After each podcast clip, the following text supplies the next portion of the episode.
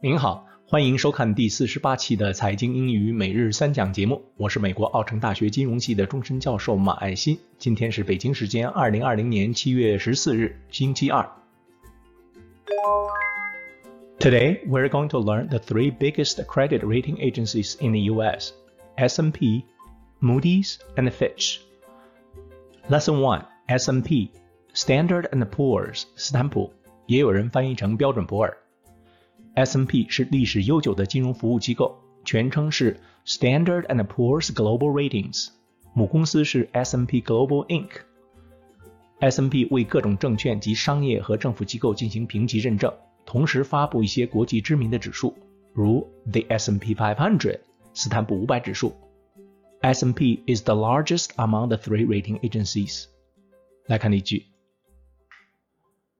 The S&P uses slightly different rating terms from those used by Moody's and Fitch. The S&P uses slightly different rating terms from those used by Moody's and Fitch. 斯坦普使用的评级术语和穆迪和惠誉所使用的术语有所不同。Lesson Two: Moody's 穆迪评级。Moody's 的全称是 Moody's Investors Service，母公司是 Moody's Corporation。 Moody's 在三大评级机构中排名第二，主要为各种商业和政府债券进行评级，并提供相关研究。来看例句：On June 2nd, 2011, Moody's changed the outlook for the U.S. economy to negative. On June 2nd, 2011, Moody's changed the outlook for the US economy to negative. 二零一一年六月二日， 穆迪评级把美国经济的前瞻评级下调为负面。Lesson Three: Fitch 惠誉评级。Fitch 的全称是 Fitch Ratings。Fitch 在三家评级机构里规模最小，另外与 S&P 和 Moody's 总部都设在纽约不同，Fitch 有两个总部，一个在纽约，另一个在伦敦。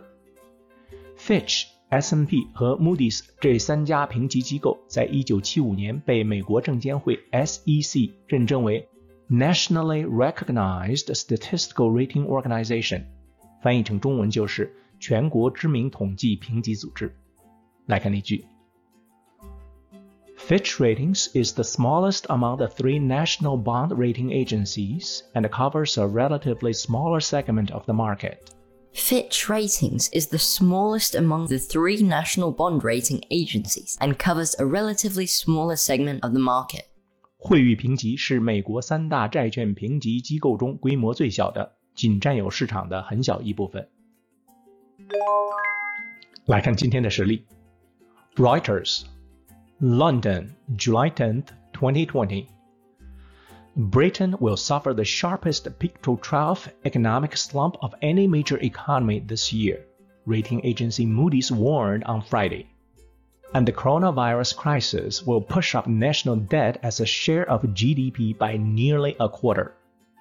Moody's said the UK government's latest £30 billion or $37.9 billion stimulus package, announced this week, would aid a gradual economic recovery but add further pressure to the UK's fiscal position. Do you know? 你知道吗？债券评级机构 （bond rating agencies） 理论上应该为投资者提供客观、准确投资 bond 的风险评估，但是2008年那次由次贷危机引起的金融危机已经证明，这些 rating agencies 很多时候不能胜任投资者对他们的期望。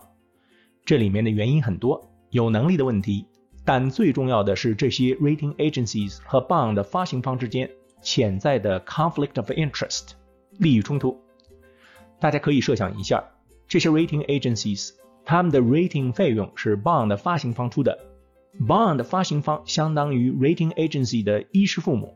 如果 rating agency 如实评估一份风险度较高的 bond，那么下次该公司再发行 new bond 就不会雇佣你这个 agency，所以 rating agency 在给出较低评级时会有所顾忌，这就是典型的 conflict of interest。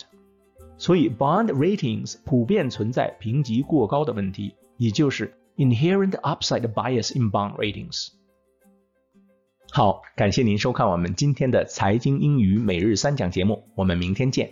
Until next time, thank you.